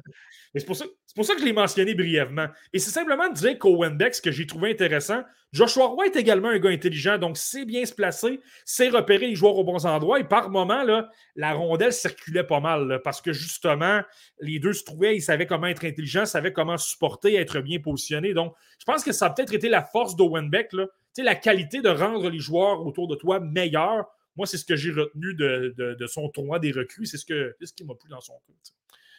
Ben, je suis d'accord avec toi quand tu avances que c'est celui qui a le plus de chances de commencer la saison à Montréal. De par la situation du Canadien de Montréal. Parce que autant William Trudeau était très bon, on le disait tout à l'heure, il n'y a pas vraiment de place pour lui. Il y a trop de candidats. Cependant, avec la blessure avec Christian Vorak, c'est pas mal exactement le genre de chaise qu'un Owen Beck peut venir remplir avec le Canadien. Mais ça va prendre quand même un meilleur camp que ça euh, de sa part. Moi, il me laissait un petit peu sur mon appétit. Pas été mauvais, mais on peut s'en attendre à plus, surtout ce qu'il avait démontré euh, l'année dernière avec, euh, avec le grand club. Peut-être même que si un Owen Beck performe, on pourrait peut-être montrer éventuellement la porte à un Jake Evans. On ne sait pas, je, comprends que Jake Evans a encore un contrat pour deux ans avec le Canadien de Montréal à 1,7 million, mais mais ça, c'est le genre de joueur que Owen Beck peut viser puis peut espérer euh, déloger. Bon, Marty, allons-y avec Joshua Roy, qui était le, partenaire de trio de, euh, de Owen Beck aujourd'hui, qui a joué avec lui pas mal tout le tournoi, si je ne m'abuse. Je peux faire un tour. Là. Pas le deuxième non, match. il a joué avec Michak, effectivement, dans le. Ouais, Michak et Davidson dans le deuxième match parce que Beck, évidemment, ne jouait pas. mais excellent, excellent Joshua Roy sur toute la ligne. Il a fait exactement ce qu'on lui demandait. Au-delà de ses buts, euh, a créé des chances de marquer, a frappé un poteau de plein fouet aujourd'hui. Il était visible sur la patinoire. Moi, je pense que Joshua Roy, c'est un excellent coup de la part de l'organisation du Canadien de Montréal. Et j'aime vraiment ce qu'il montre. C'est vraiment, peut-être pas tout de suite, mais le LNH décrit dans le fond Joshua Roy. Mmh. Ouais, ben Joshua Roy, ce que j'ai trouvé intéressant, écoute, je connais Joshua Roy depuis 17 ans. J'ai je, l'ai souvent mentionné, c'était l'un de mes coups de cœur du repêchage 2021. J'étais extrêmement emballé. J'étais emballé que les Canadiens le choisissent. J'étais convaincu qu'il allait être. Euh, euh, qu'il allait avoir une belle carrière parce que son sens, son sens du hockey est à un autre niveau, même s'il y avait des problèmes au niveau euh, de sa condition physique et tout ça. J'ai toujours été. Et c'est quelqu'un qui est extrêmement calme, là, peu importe les situations, il joue de la même façon, il ne se laisse pas ébranler. Ça, c'est une grosse force lorsque tu te retrouves devant des défis et tout ça. Mais Joshua Roy, ce que j'ai trouvé intéressant dans euh, ce tournoi-là, c'est que plus ça avançait, meilleur il a été. Dans le match contre les Sabres, il a été bon, mais il a été bon sans plus. Moi, je trouve que ça a été l'élément le moins, euh, le moins euh, visible, le moins. il a été bon, mais sans plus. Je trouvais qu'à un moment. Hmm? Ouais, du trio, tu parles pas de l'attaque en général du Canadien. Non, c'est ça, du trio. je pense qu'Owen Beck et Heinemann en ont montré plus. Un petit peu plus de chien, se supportaient davantage. Joshua Roy était capable de faire de bonnes lectures de jeu. Il allait par, à l'occasion, mais je trouvais qu'il perdait des batailles. Je trouvais qu'il n'était pas nécessairement impliqué. S'il y a une chose que Joshua Roy doit améliorer pour atteindre la LNH, et je suis convaincu que lui-même le sait, c'est sa constance. Donc, là, présentement, c'est en crescendo. Est-ce qu'il va connaître un mauvais match, par exemple, au match contre euh, rouge contre blanc? Ça va être à surveiller. Mais là, ce qui est intéressant, c'est, et on s'entend, on parle d'un premier match, et là, on passe à un deuxième, à un troisième. Tu bâtis ton rythme et euh, tu, prends des bonnes habitudes de match. C'est normal que tu ne sois pas nécessairement aguerri à ton euh, premier match compétitif en quatre ou cinq mois, si tu veux. Là. Puis là, ben, plus tu as de répétition, plus tu connais de présence, là, plus tu retrouves ta forme de, match et tout ça. Donc, c'est ça que j'ai trouvé positif. Là, il est débarqué dans le deuxième match. Tu l'as mentionné, Beck n'était pas là. Il s'est retrouvé avec Yann Michak. Et c'est drôle, hein, Yann Michak a connu son meilleur match du tournoi des recrues contre les Browns. Il était impliqué. Et là, Joshua Roy, encore là, avec sa bonne lecture de jeu, se positionnait toujours au bon endroit. Il était là pour supporter Michak. Comprenez que Michak, c'est quelqu'un qui n'arrête pas de travailler, qui est extrêmement combatif. Mais lui s'assurait d'être à ses côtés, d'obtenir un peu plus de chances de marquer. Très complet aussi, Joshua Roy. Pas peur de se diriger devant le filet. Son but euh, lors du contre les sabres, devant le filet, planté devant le gardien de but. Euh, a dévié un lancer, autant décoché des bons lancers euh, lorsqu'il était en avantage numérique, davantage dans son bureau, a été utilisé à droite dans les séquences que j'ai en tête, mais euh, a été super bon. Et là, dans le troisième match, moi, je pense que son meilleur match a été cet après-midi. je crois que c'est son exécution. La, rondelle bougeait plus rapidement. Il savait davantage comment se comporter. Il patinait mieux aussi. Il était, capable de réagir un peu plus, surprenait un peu plus les, les sénateurs. Est-ce que c'est dû au fait qu'Ottawa n'avait pas une grosse formation? Probablement, c'est clair. Mais ce que je constate, c'est qu'il y a vraiment un crescendo. Et s'il continue à progresser comme ça, je ne suis pas en train de dire qu'il va se tailler une place, mais euh, ce sera intéressant à suivre pour euh, le camp, le, camp principal parce qu'on s'entend là. Euh, c'est son troisième camp maintenant. C'est quelqu'un qui a de l'expérience d'équipe Canada Junior, de l'expérience de grosses séries dans la LHJMQ. là, il est capable de montrer qu'il est capable de. qu'il est en mesure de se, signaler de temps en temps contre des joueurs de, la LNH. Ça, c'est l'effet d'entraînement aussi pour aujourd'hui. Honnêtement, pas mal tout le monde a joué un excellent match contre les sénateurs. Au chapitre des tirs au but, c'était une domination euh, nette et complète. Faites-vous pas avoir par le, nombre de tirs, le nombre de buts, d'autant plus le nombre de poteaux. Je pense qu'ils en ont frappé cinq, le Canadien. Donc, tout le monde a bien joué parce qu'il y avait une vitesse d'exécution, les, les, passes étaient précises, il y avait des schémas à l'attaque qui se dessinaient. Vraiment, on était en mesure de générer de l'attaque. Donc, oui, Joshua Roy n'a pas fait exception à cette règle-là. Il a connu un excellent match. Marky, euh, quelques personnes qui le mentionnent sur euh, la messagerie, commençait par Je suis Claudel qui dit euh, Je l'aime, Roy, son coup de patin est bien meilleur que celui de l'année dernière qu'il avait au camp d'entraînement, tandis que Daniel, de son côté, dit qu'il doit améliorer son explosion. Ah, ceci dit, ces deux choses-là peuvent être très vraies parce que le coup de patin et l'explosion, c'est deux choses différentes. Marty, qu'est-ce que tu penses de justement la vitesse d'accélération, les coups de patin de mmh. Joshua? Euh, ben, c'est clairement, encore là, je pense que lui-même va, lui-même va l'admettre, c'est quelque chose qu'il doit améliorer. C'est vraiment le, plus gros point qu'il doit améliorer, outre sa constance. Il doit être plus rapide, doit avoir une meilleure explosion, ça c'est clair. Euh, tu vois, contre les Sabres, je trouvais que c'était un problème. C'était une équipe qui était plus rapide, qui appliquait plus d'échecs avant aussi. Donc, c'est peut-être normal que là, ça paraissait un peu plus qu'il était un peu plus lent. Autant cet après-midi, tu regardes ça, tu te dis, OK, il est beaucoup plus rapide. Beaucoup... Là, je te dis même son explosion était bonne. Moi, je trouve qu'il y a quand même une légère amélioration à ce niveau-là. Euh, est-ce que c'est parfait? Puis, il ne faut pas se faire, il faut pas raconter d'histoire non plus. Joshua Roy ne deviendra pas Connor McDavid demain matin. Euh, c'est impossible. Il ne sera jamais Connor McDavid. Il doit simplement s'assurer d'être correct sans plus, ne pas devenir une, nuisance pour jouer dans la LNH. C'est ça son but. Mais ça ne deviendra jamais une fusée sur patin, un Eric Carla de ce monde-là. Euh, mais c'est bon de voir qu'il y a eu une progression. Puis je le répète souvent, mais oui, il est peut-être un peu plus lent, mais la façon qu'il analyse le jeu, son sens du hockey hyper développé, fait en sorte qu'il économise un peu de, temps, d'énergie pour se retrouver dans le coin. Et comme il est super efficace pour récupérer les rondelles parce qu'il est intelligent, économise du temps, de l'espace, s'achète du temps d'une certaine façon, parce qu'il est extrêmement intelligent, se positionne aux bons endroits, est capable de s'acheter une, fraction de seconde de plus et d'être capable de faire circuler la rondelle, obtenir des chances de marquer. Et je le répète, ce qu'on a observé cet après-midi, l'exécution était bien meilleure. Il prenait des, décisions avec la rondelle bien plus éclairées, que ce soit des passes, que ce soit le temps de décocher un lancer. Euh, l'occasion, justement, sur la passe de Trudeau, là, euh, c'était pas nécessairement prévisible qu'il allait recevoir une passe de la part de William Trudeau. Trudeau est en position pour tirer. Donc, d'avoir la, rapidité d'esprit de décocher immédiatement, d'avoir un synchronisme, selon moi, c'est extrêmement euh, sous-estimé, mais c'en est une force. Puis, non seulement de décocher, mais d'avoir pivoté son corps pour être en position pour tirer sur réception, parce qu'il aurait très bien pu recevoir cette passe-là sur son revers et là, être obligé de prendre un lancer des poignets il avait anticipé le jeu, il avait pivoté son corps et il a pu décocher. Puis honnêtement, c'est une question de centimètres parce que sinon, c'était un but. Le gardien n'était pas là du tout, ça a rattrapé le poteau. Donc, euh, non, tu fais bien de le souligner. Euh, Joshua Roy, euh, vraiment intéressant. Puis c'est un petit peu, je vais revenir parce que j'ai trouvé le commentaire intéressant. Martin Lefebvre, jumelé de bons attaquants offensifs, il est excellent complément. C'est pas Bédard qui l'avait encensé au championnat du monde, c'est exact. Martin, quand le meilleur joueur de ton équipe reconnaît les aptitudes que Joshua Roy a euh, sur la patinoire ou encore dans la chambre des joueurs. C'est vraiment intéressant. Donc, euh, chapeau à Joshua Roy. Je pense que le Canadien en a un bon entre les mains. Je ne vous dis pas qu'il est prêt. Je vois certaines personnes qui le jumellent déjà avec Caulfield et Suzuki. je pense que c'est un petit peu exagéré. Je pense que Joshua Roy a besoin d'encore une fois d'apprendre le métier. Il a été très bon euh, dans la Ligue, de hockey, la, Ligue de hockey junior majeur du Québec avec le Phoenix de Sherbrooke maintenant qu'il prenne ses grades dans la Ligue américaine avec le Rocket de Laval, dans une équipe qui va être super intéressante à regarder aller. Mmh. Et on verra par la suite où est-ce que ça va l'amener dans, dans, le schéma du Canadien euh, dans quelques années. Mmh. Oui, absolument. Puis, tu sais, euh, de là à dire qu'il va être un attaquant de premier trio, là, je suis peut-être pas certain. Là, je pense que c'est davantage quelqu'un qui, euh, qui voit un deuxième trio, un troisième élément qui est justement extrêmement intelligent, qui va bien compléter un deuxième joueur de centre, que ce soit un Kirby Dack ou, peu importe le joueur qui va se retrouver dans ce poste-là dans le futur, que ce soit Alex Newhook ou des choses comme ça.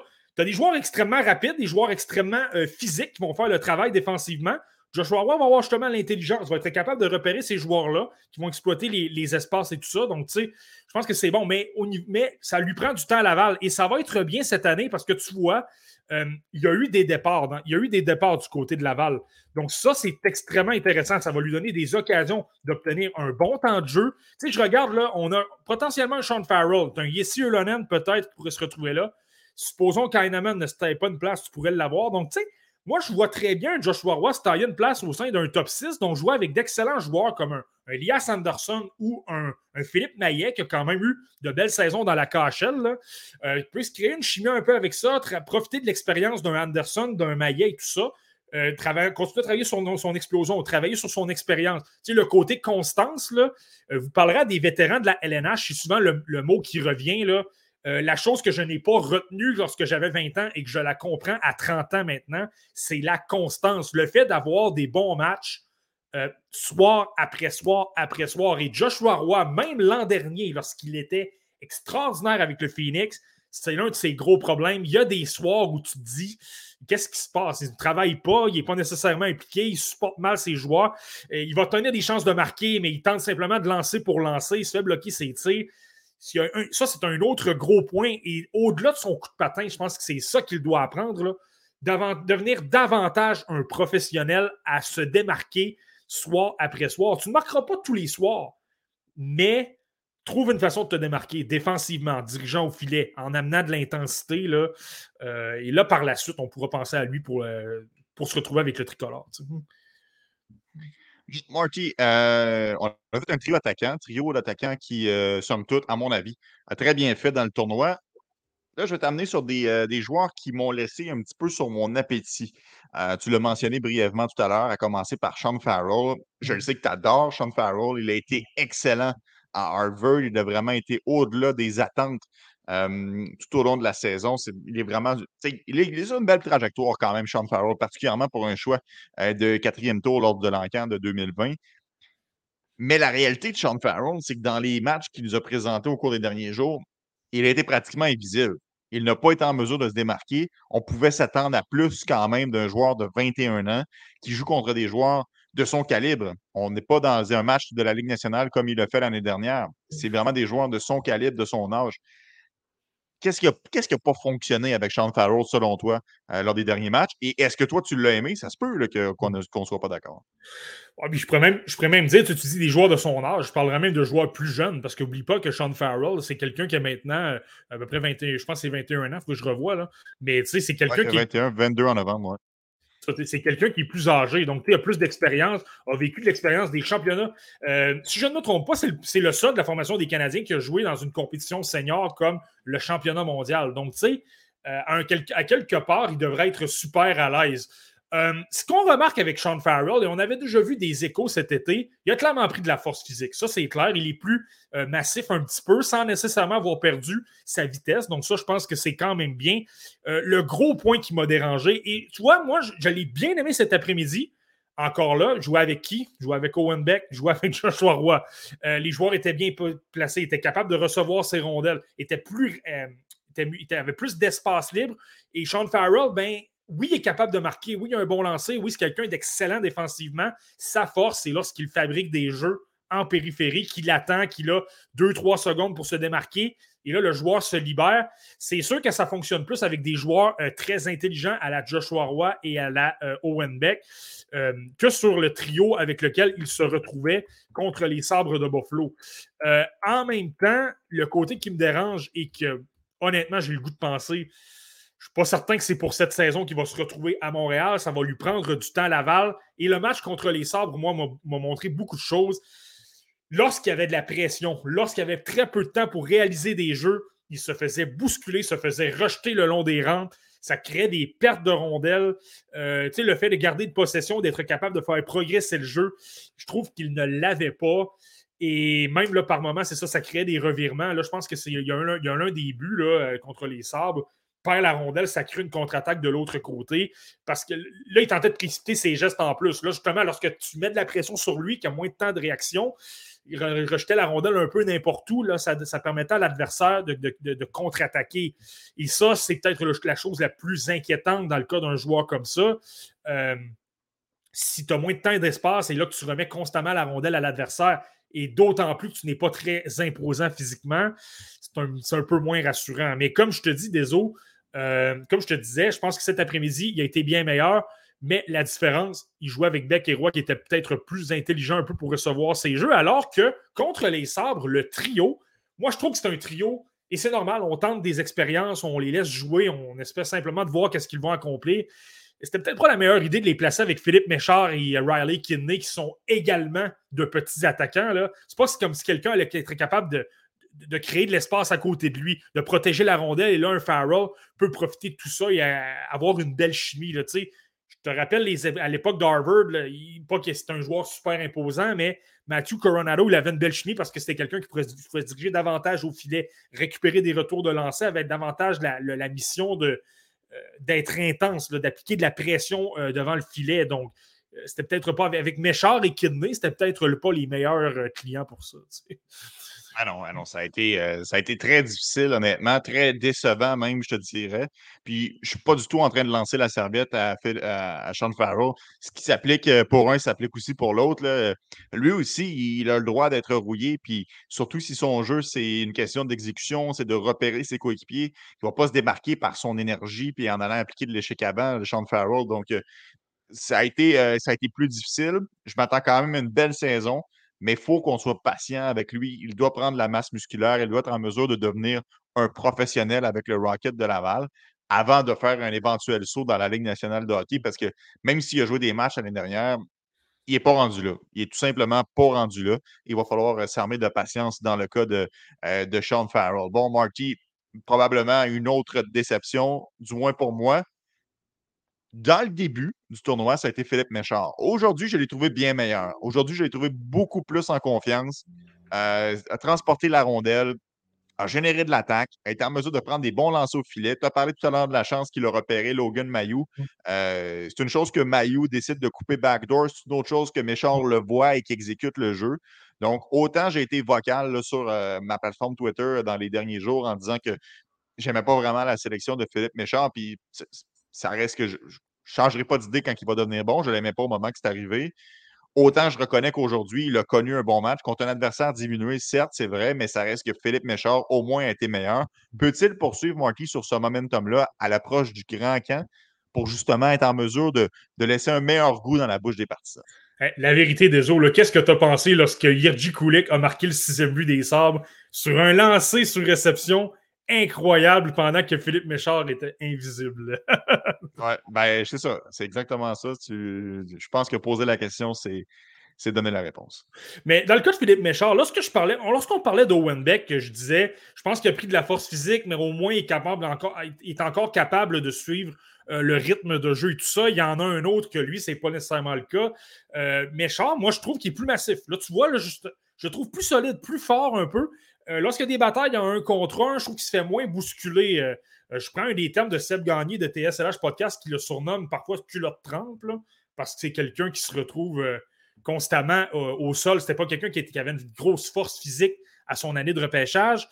je ne sais pas trop que c'était le cas dans le tournoi des recrues. Je trouve que c'est amélioré. En contrepartie, je trouve que ça a affecté sa vitesse. Et là, ça fait en sorte la grosse force de Philippe Méchard l'an dernier, à pareille date l'an dernier, au camp des recrues, il avait une grosse, il avait une grosse rapidité, d'excellentes mains, débordait euh, les joueurs adverses en zone neutre, était capable de créer plein d'occasions euh, parce qu'il fonçait en zone adverse avec vitesse, était capable de créer beaucoup de chances de marquer. Et là, on le disait, il manque de force physique, ça va prendre du temps dans la OHL parce que là, c'est bien beau de réaliser tout ça, mais par moments, il se faisait isoler le long des rampes et c'était pas nécessairement facile. Mais là, ce que je remarque, c'est que justement le petit côté explosion, le côté d'avoir des mains, de vouloir travailler, euh, être extrêmement imprévisible, travailler les lignes de passe et tout ça, je trouve qu'il est moins rapide et là, ça, fait, ça l'affecte justement son côté fabricant de jeu, ce qui est une force dans son cas.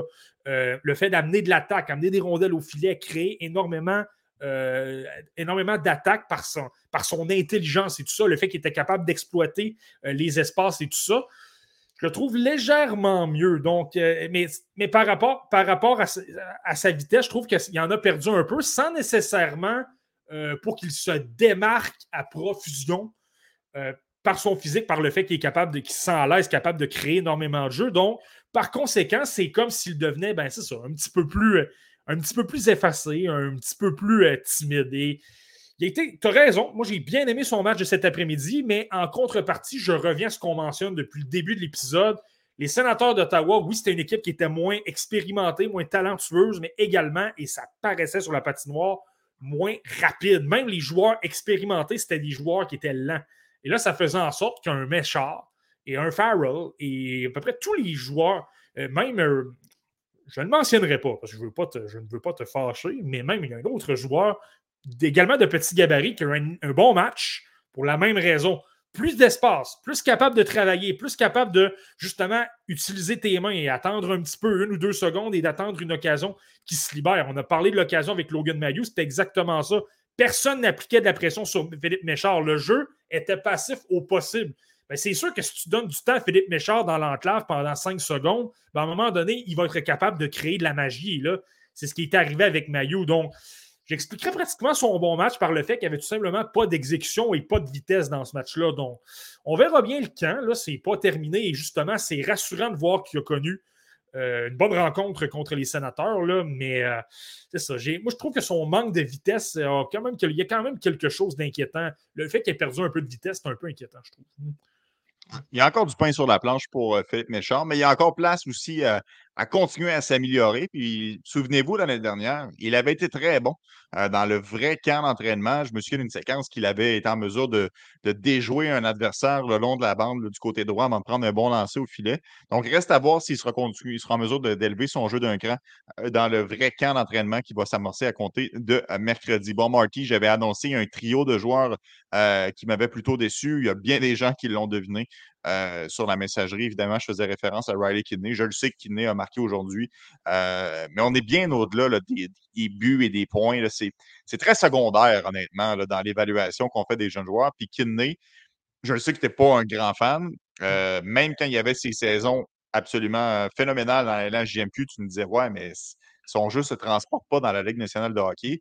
As-tu changé ton fusil d'épaule, Marty? Vois-tu quelque chose de plus LNH dans son jeu ou tu penses encore qu'il va en arracher au prochain niveau? Je pense pas mal la même chose, je te dirais. Il y a pas. C'est pas mal. Ça me conforte pratiquement dans ma. Dans ma prise de décision. Ça me conforte dans ma réflexion par rapport à Riley Kidney, ce que je vois depuis le début du, du des recrues. Un petit peu à la Philippe Méchard, mais encore en, pire, si tu veux. Là. Ça a été un peu la même chose. Moi, j'ai trouvé que les deux premiers matchs contre les Sabres, mais également contre les Bruins, chaque fois qu'on se retrouvait dans le coin, chaque fois qu'il y avait un joueur, et les Browns, moi, la différence par rapport aux sénateurs, c'était pas une équipe qui était extraordinaire non plus. Il y avait un peu plus de vitesse. Tu avais des Jorgi McCullough qui n'ont qui, pas été mauvais dans la Ligue américaine l'an dernier. Tu avais un Fabian Loussel. Euh, Dieu sait que je ne l'aime pas, ce joueur-là, mais c'est quand même quelqu'un de rapide. Lorsque tu parles d'exécution et de rythme, euh, il l'a. Euh, au niveau défensif, tu avais des gros bonhommes. Là. Un Jackson Edward, un Mason Lorai qui est un, très gros bonhomme. Lui, surveillez-là, ça va devenir un excellent défenseur pour les Browns. Ces joueurs-là arrivaient pour appliquer de la pression, on les repoussait le long des rampes. et Kidney perdait constamment la rondelle. Il n'y avait pas de confiance, tentait absolument rien. C'était extrêmement difficile et moi, ça a toujours été ma crainte. Lorsque le jeu ralentit, lorsqu'il y a du temps et de l'espace pour créer des jeux, Riley Kidney est excellent. C'est quelqu'un qui travaille fort, c'est quelqu'un défensivement qui est quand même bon, donc va bien se replier, capable de bien euh, d'avoir une bonne couverture défensive, là, vraiment de s'assurer que le joueur qu'il doit couvrir n'ait pas de chance de marquer, capable d'être efficace en relance et tout ça. Euh, mais en zone adverse, c'est ça. C'est souvent en périphérie. Euh, oui, capable d'aller dans les coins, de, de, récupérer des rondelles et tout ça. Mais aussitôt que le jeu augmente, le rythme augmente, les joueurs sont un peu plus gros c'est un peu plus difficile. Et là, tu vois, tu parles de son but. Son but, c'est exactement ça. Il a gagné une bataille le long des rampes contre Stuart Roloff, qui n'est pas mon préféré du tout. Quelqu'un qui jouait avec Callum Ritchie, avec les, les Generals d'Oshawa. C'était. Souvent une des raisons qui expliquait euh, dans ma réflexion pour dire que Callum Ritchie produisait moins. Là. Donc, c'est, c'est pas un grand joueur.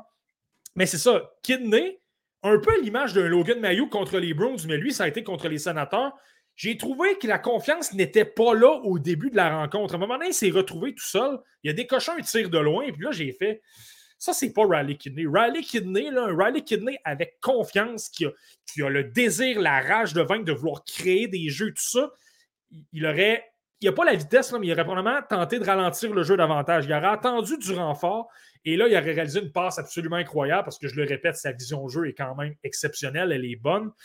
Euh, là, il a, tenté un, tir directement. C'est comme s'il était un peu euh, pris de panique, il avait peur que quelqu'un vienne le frapper, il avait peur que de la pression s'amène un peu trop rapidement. Et là, c'est comme si, à partir de son but, là, il a réalisé qu'il avait du temps, de l'espace. Et oh, finalement, ça va bien mieux que je le pensais. J'ai beaucoup plus de temps pour créer mes jeux.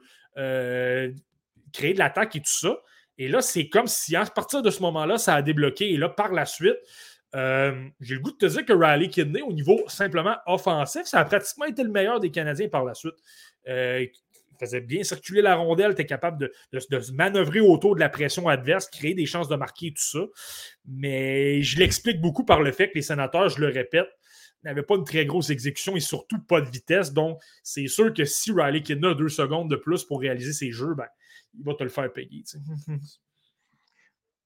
en tout cas, on verra. Euh, pas, le, pas le plus grand espoir de ce côté-ci de l'écran dans le cas de, Riley Kidney, mais j'ai quand même hâte de voir s'il est capable de s'adapter. Mais la Ligue nationale, on dit souvent que c'est une ligue de vitesse. Donc, si t'es Joe Thornton, ça va, là, mais c'est pas tous les joueurs qui sont capables de pratiquer euh, ce style-là, de ralentir le jeu pour être en mesure de créer des ouvertures. J'ai hâte de voir ce qui va arriver avec, euh, avec euh, Riley Kidney. Bon, Marty, je t'amène sur. Ah, tu veux, tu renchérir? Mais honnêtement, Riley Kidney, je le regarde, là, je vois à quel point je trouve qu'il n'est pas nécessairement à l'aise dans le jeu physique, le fait que ça va plus vite. Et je regarde un peu l'organigramme du Rocket de Laval. Là.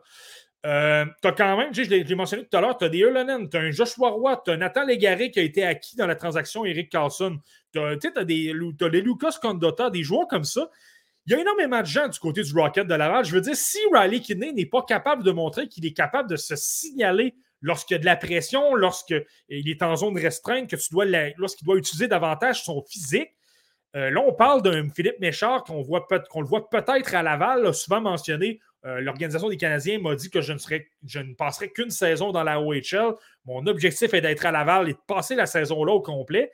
Tu as des Michak, tu as des Xavier Simoneau, tu as des Gabriel Bourque s'il n'y a pas d'amélioration, euh, s'il n'y a pas d'amélioration davantage qui ne montre pas de choses, euh, ne montre pas plus de choses euh, dans le camp d'entraînement, dans le vrai camp, c'est dommage, mais c'est peut-être même pas Laval. Ça va peut-être être Trois-Rivières parce qu'il y a trop de clients euh, je pense, je pense, pas que c'est un candidat qui est idéal pour un, troisième ou un quatrième trio.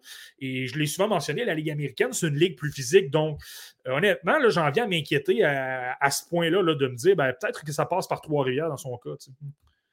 Ah ouais, moi je pense que oui. Je pense que tu as raison, Marty. Euh, j'ai l'impression que. Puis c'est pas nécessairement une mauvaise chose. Honnêtement, Trois-Rivières, arrêtons de voir ça comme une, punition ou peu importe c'est un outil qui est à la disposition du Canadien de Montréal et parfois de prendre un pas de recul pour en faire deux par en avant, c'est une bonne chose. Donc, euh, moi, je ne pense pas nécessairement que ce serait une mauvaise chose dans le cas de Riley Kidney d'apprendre à devenir un professionnel dans des conditions euh, différentes. Puis après ça, ben, tu pars de Trois-Rivières pour monter à Laval et tu espères te rendre jusqu'à la Ligue nationale.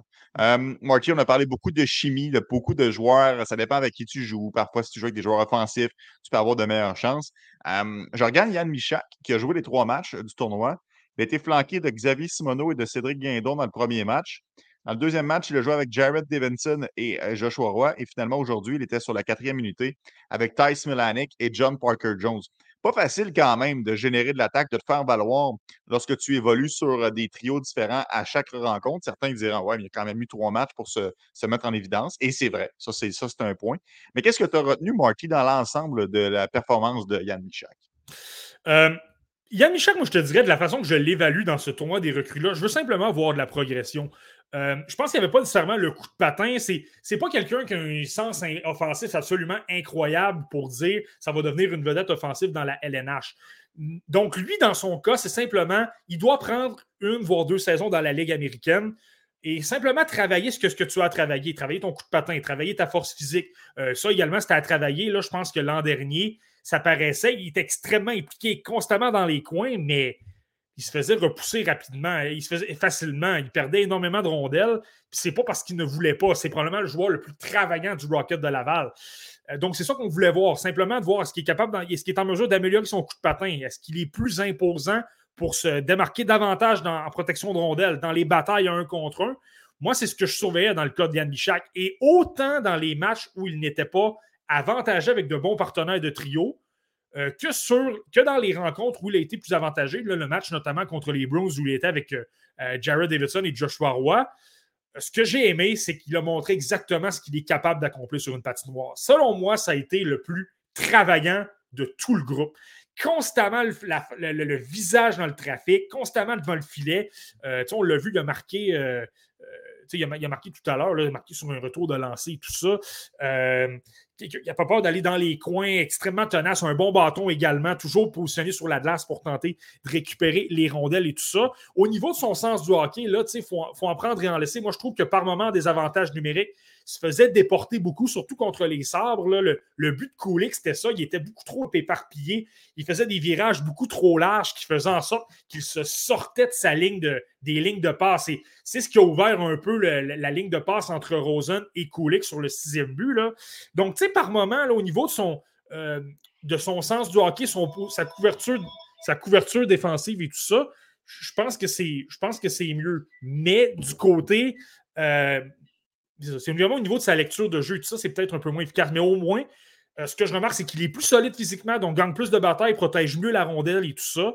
Euh, mais évidemment, au niveau offensif, je pense que ça va en prendre davantage. Et de toute façon, pour les, les Canadiens de Montréal, ce ne sera jamais une, euh, une machine offensive, je pense. S'il peut simplement être quelqu'un d'extrêmement rapide, extrêmement tenace et qui va obtenir une trentaine de points par saison sur un troisième trio, par exemple, ben, c'est parfait. Moi, j'ai bien aimé. J'ai bien aimé sa progression. Je voulais voir la progression. Et euh, j'en ai vu. Je pense que c'est quelqu'un qui va pouvoir aspirer à un plus grand rôle à Laval euh, euh, cette saison. Ah, mais ça serait déjà bon, Marty, ce que tu viens de dire comme projection, parce que bien des partisans avaient lancé la serviette dans le cas de Yann Michak. Il avait même un certain point un petit peu fait du surplace dans sa progression. Euh, d'ailleurs, Nicolas Cloutier a écrit un excellent papier sur euh, TVA Sport dans les dernières semaines à ce sujet-là. Je vous invite à le lire si euh, vous n'avez pas eu la chance de le faire. Donc, Yann Michak, oui, quand même intéressant évidemment, ne commencera pas la saison à Montréal cette année, mais ça reste qu'il pourrait avoir quand même une, belle carte de visite qu'il laisse à l'organisation au camp d'entraînement. Puis peut-être que ça pourrait bien se dérouler pour lui avec le Rocket de Laval. Marty, je t'amène dans les joueurs d'énergie euh, du Canadien de Montréal. Il n'était pas en uniforme aujourd'hui, mais lui, il a fait belle figure, Xavier Simoneau.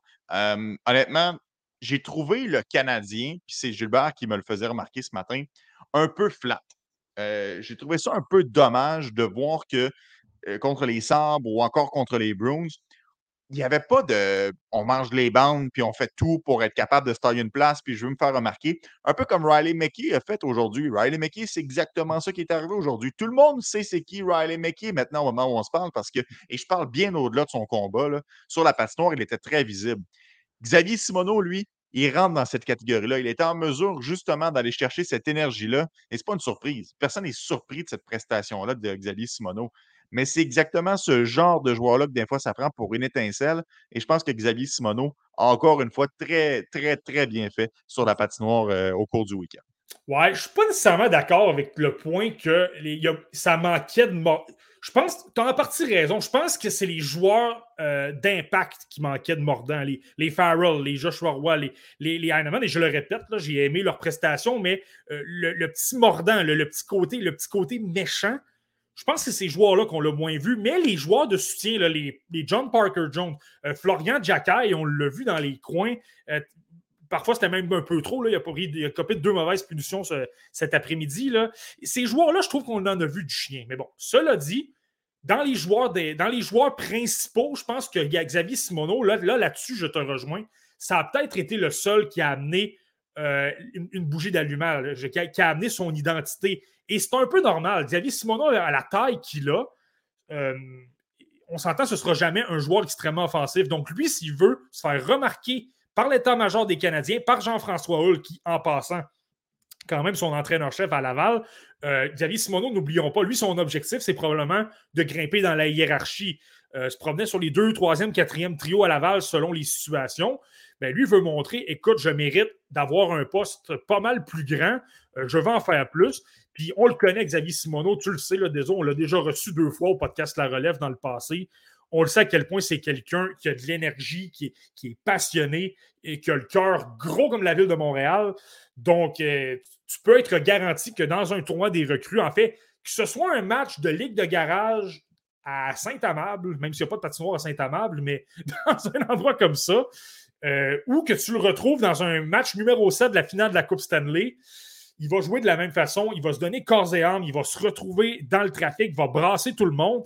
Puis encore une fois, on l'a vu contre les sabres, des joueurs qui étaient pas mal plus gros que lui, pas mal plus imposants, n'avaient pas peur de sortir l'épaule, de se lancer dans des mêlées, de, vouloir brasser la cabane un peu. Puis on l'a vu dans son combat, là, euh, il allait se battre contre quelqu'un qui était quand même un peu plus imposant que lui. Puis comment ça a commencé? Est allé appliquer une mise en échec sur Zach Benson, le projeté dans le filet. Puis euh, là, la, pression a augmenté. Donc, je pense que Xavier Simoneau a tout simplement montré qu'est-ce qu'il était en mesure de. Là-dessus, ne m'a pas surpris. Là-dessus, je m'attendais à ce qu'un Xavier Simoneau soit une bougie d'allumage pour euh, les espoirs des Canadiens. Ce qui m'a encore plus surpris, c'est qu'au niveau offensif, et on le sait, là, ce qui est sous-estimé, c'est qu'il a une très bonne vision de jeu. C'est quand même quelqu'un qui est capable d'être patient, de trouver les ouvertures. Et moi, j'ai trouvé justement qu'à l'occasion, là, il, avait était assez intelligent pour dire bon, je peux me retrouver devant le filet, mais de temps à autre, s'il y en a un autre qui se retrouve là, je vais quitter ma position, je vais aider euh, le défenseur à faire circuler la rondelle. Demeurer patient, attendait. J'ai une chance en tête, là, je pense que c'est contre les Bruins. Une chance de Philippe Méchard. s'est retrouvé derrière le filet, a été patient deux ou trois secondes. Euh, Méchard a été couvert tout le long et à la dernière seconde, s'est libéré euh, légèrement. Ça lui a permis d'obtenir une excellente chance de marquer. Et ça, c'est venu d'un Xavier Simoneau qui, je le répète, a une, vision de jeu extrêmement sous-estimée. Puis c'est ce que j'ai trouvé euh, positif dans ce tournoi-là, c'est qu'on l'a vu signaler à ce niveau-là, et non seulement parce qu'il est extrêmement intense et qu'il frappe tout ce qui bouge. Mais ça reste que c'est pas une surprise, son énergie qu'il a déployée sur la patinoire. Puis ça, euh, c'est le genre de joueur que les entraîneurs aiment, des joueurs prévisibles, des joueurs qui vont se présenter. Tu parlais de constance tantôt dans le cas de Joshua Roy. Euh, Xavier Simoneau n'a pas ce problème-là, là, se présente match après match après match. Euh, Marty, je ne peux pas passer à côté de la licorne, Florian Jacquet, joueur surnommé euh, ainsi par euh, Nick Bobrov dans le mmh. fameux vidéo récapitulatif du Canadien de Montréal mmh que vous avez probablement mmh eu la chance de visionner à la maison. Qu'est-ce qu'on retient, Marty, de, Florian Jacquet? Puis il faut être honnête quand même, je comprends que on, on, en a beaucoup parlé parce que c'est un, un, joueur qui, évidemment, est le frère de l'autre mais ça reste un choix relativement tardif. C'est un joueur qui a été repêché, euh, oui, en tant qu'overager, mais qui n'a pas nécessairement d'expérience. Mmh. Qu'est-ce qu'on en tire comme conclusion de ses euh, prestations lors du euh, tournoi des recrues? J'en retiens que c'est un Arbor Jacky plus jeune, je vais le dire comme ça, et à l'attaque. dans le sens que j'ai vu de belles choses. Je, je, me rappelle de, de Florian Jacky avec les Bulldogs de Hamilton l'an dernier. Et ce que je voyais, c'était quelqu'un, oui, c'était quelqu'un d'intense, oui, c'était quelqu'un qui frappait énormément, problème au niveau du coup de patin. Oui, il avait quand même de temps en temps.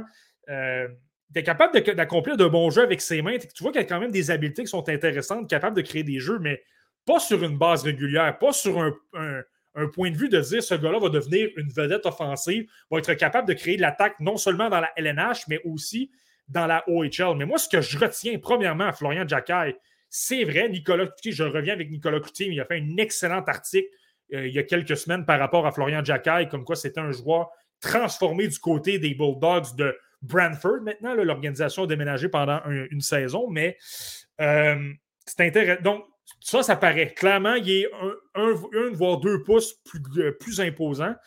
et ça paraît, son coup de patin s'est amélioré. Là, ça fait en sorte qu'il est extrêmement intense. Il est physique, capable d'appliquer des mises en échec le côté méchant, là, moi, je trouve qu'il y en a un, là, justement, applique des mises en échec, n'a pas peur de brasser la cabane, euh, est impliqué dans des mêlées par le moment lorsque la rondelle ne, se trouve plus près de lui. Là. Moi, je trouve que c'est extrêmement intéressant à ce niveau-là. Et ce que je trouve intéressant, c'est même son jeu offensif. Je trouve que à l'occasion, il est capable de créer certaines choses intéressantes. Les, justement capable d'avoir de bonnes mains, comme il joue avec un davantage de vitesse, crée quand même de bons jeux pour les adversaires. Et je te dirais même par moment, il est en mesure de se libérer, de se créer de l'espace. Et euh, c'est arrivé deux ou trois fois dans le tournoi des recrues, des bons tirs sur réception. Il était positionné dans l'enclave parce qu'il s'était démarqué de la pression autour de lui. Euh, là-dessus, c'est intéressant. Là, par contre, le problème Arbor Jacky, c'était le cas lorsque Jacky avait 20 ans avec les Rangers de, Kitchener. Par la suite, à Hamilton, c'est un peu encore le cas également à Montréal. Jacky, on l'a vu cet après-midi, Euh, c'est correct, là. je pense que des joueurs comme ça, tu fais mieux de voir les retenir que de voir les pousser. Mais là, c'est que par moment, c'est peut-être un peu trop intense. Euh, on l'a vu, cet, après-midi, deux punitions. Euh, la deuxième, je pense surtout à la deuxième, là, il, tente de foncer devant le filet, il donne le gant au visage, tente de donner des poussants. C'est une punition qui est un peu inutile. Occupe-toi de ton travail, dirige-toi au filet. Là, tu dérangeras le gardien de but par ta simple présence, mais commence pas de trop en, faire pour euh, donner, donner du momentum à l'adversaire. Et qu'est-ce que ça a fait? Ben, honnêtement, les, sénateurs se sont retrouvés en avantage numérique. Ils ont peut-être eu leur meilleur moment de la rencontre. La rondelle a circulé un petit peu plus. Donc, euh, c'est peut-être le seul point négatif. Mais euh, comme j'ai vu dans l'un des commentaires, ça, un peu comme Arbor, ça va être intéressant de voir à quel point il va pouvoir se développer au niveau physique, de continuer à travailler sur euh, son jeu offensif et tout ça, sur l'ensemble de son jeu, parce que, ben, on le sait, c'est ça. C'est ce qui était intéressant dans son cas, c'est pourquoi c'est un choix de quatrième tour c'est un Jacky et visiblement, ben, les Jacky, eux, se développent euh, pas mal plus sur le tard que n'importe qui d'autre. Donc, euh, c'est intéressant. honnêtement, sans l'excuser, euh, autant la nervosité est quand même un facteur à prendre en considération. Je pense que l'excitation ou encore le désir de vouloir se démarquer de vouloir se faire remarquer, parfois ces joueurs-là, il faut que j'en fasse, il faut que je fasse quelque chose. il faut absolument que les coachs sachent que je suis là, puis que je suis physique, puis que je suis important.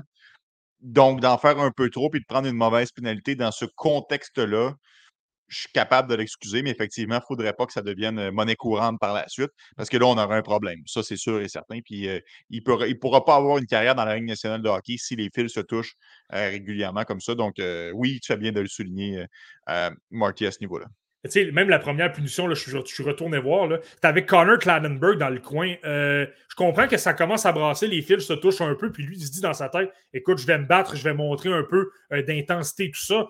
Mais à un moment donné, il faut que tu sois quand même capable d'analyser la saison devant toi. Le, joueur des sénateurs n'a jamais jeté les gants. Euh, Jacky s'est retrouvé avec le point comme ça, ben, libre, avec le, avec le gant tombé par terre. Et là, il s'est un peu fait prendre à son propre jeu. C'est là que le manque d'expérience paraît un peu. Il s'est retrouvé au banc et pas l'autre. Donc, tu sais, c'est. Et c'est correct, c'est des détails très mineurs, là, mais c'est quelque chose qu'il va devoir apprendre. Comme tu, l'as très bien mentionné, moi, je mets ça sur le, le, dos de l'inexpérience un petit peu. Là. Mais non, mais j'ai quand même été impressionné, là, sans dire que c'était un Owen Beck non plus. N'oubliez pas, oui, il a été repêché cet été, mais ça demeure un joueur de 19 ans, John Florian Jacquet. Donc, euh, c'est quelqu'un qui a l'âge d'un euh, d'un Owen Beck. Donc, ne, le comparez pas nécessairement à des, euh, euh, des joueurs de 18 ans. Il faut penser peut-être à la catégorie de la QV 2022 euh, plutôt. Ne le pas à des joueurs de 18 ans. Voyons qui, qui avait 18 ans déjà, qui a été repêché chez le Canadien cette année, tellement ils ont repêché de joueurs plus vieux. Mais oui, tu as bien le mentionner, cela dit, manque d'expérience, donc quand même, premier coup, euh, premier essai professionnel. Donc, ceci excuse cela. Marty, rapidement, j'aimerais ça t'entendre sur, euh, sur les deux gardiens de but. Euh, je dis deux, parce qu'on va s'attarder seulement sur Jacob Dobèche et sur Quentin Miller. commençons par Dobèche. je le sais qu'il a accordé six buts contre les Sables de Buffalo, mais moi, je l'ai trouvé quand même bon, honnêtement. Au-delà des statistiques, il a fait face à des chances de marquer à répétition, des chances de marquer de qualité. Oui, c'est vrai, il a donné six buts. Mais je peux pointer du doigt certaines personnes qui sont responsables pour les buts. Souvenez-vous de la séquence, je pense que c'est Mathieu Savoie qui, qui, euh, qui capte la rondelle dans le coin, remet ça devant le filet, ça dévie sur un défenseur, ça rentre dans le filet. Ou encore la, mise en, la mise en scène parfaite pour Yirji Kulik en avantage numérique. Pas les buts qu'on peut vraiment reprocher à Yacoub de Bêche. Je comprends que ses stats ne sont pas là. Mais Marty, il a quand même fait belle figure dans l'ensemble, je trouve. Ben là, la réalité, c'est que Yacoub Dobège, dans le match contre les Sabres, s'est fait bombarder pas à peu près. Là, je veux dire, tu, on parlait du but de Yergici Kulik tout à l'heure. La rondelle se promène d'un bout à l'autre de la patinoire deux fois. À un moment donné, pour un gardien de but, ça devient difficile de revenir en position et de, de vouloir réaliser un arrêt du bloqueur euh, dans la partie supérieure. À un moment donné, c'est beaucoup demandé. Là. Euh, dans le cas de, de, de ce que je trouve intéressant, c'est que on s'entend. Bon, nous, on l'a vu jouer au Ohio State dans la NCAA. On a vu ce qu'il est capable d'accomplir.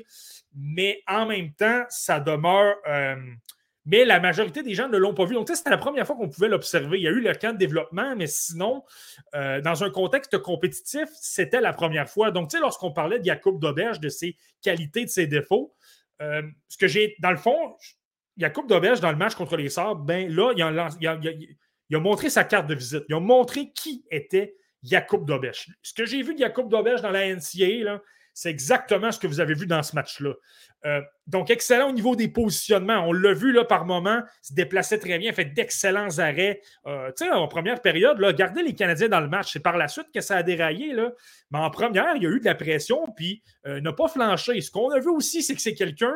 On a souvent vanté sa capacité à être combatif, à vouloir travailler constamment devant son filet, ben c'est ça. Peu importe les chances qu'il y a, il se battait constamment pour la rondelle, travaillait très fort euh, euh, lorsque des deux ou des troisièmes occasions, tentait vraiment de lutter, de se battre pour la rondelle et tout ça. Euh, ça, c'est extrêmement intéressant dans son cas.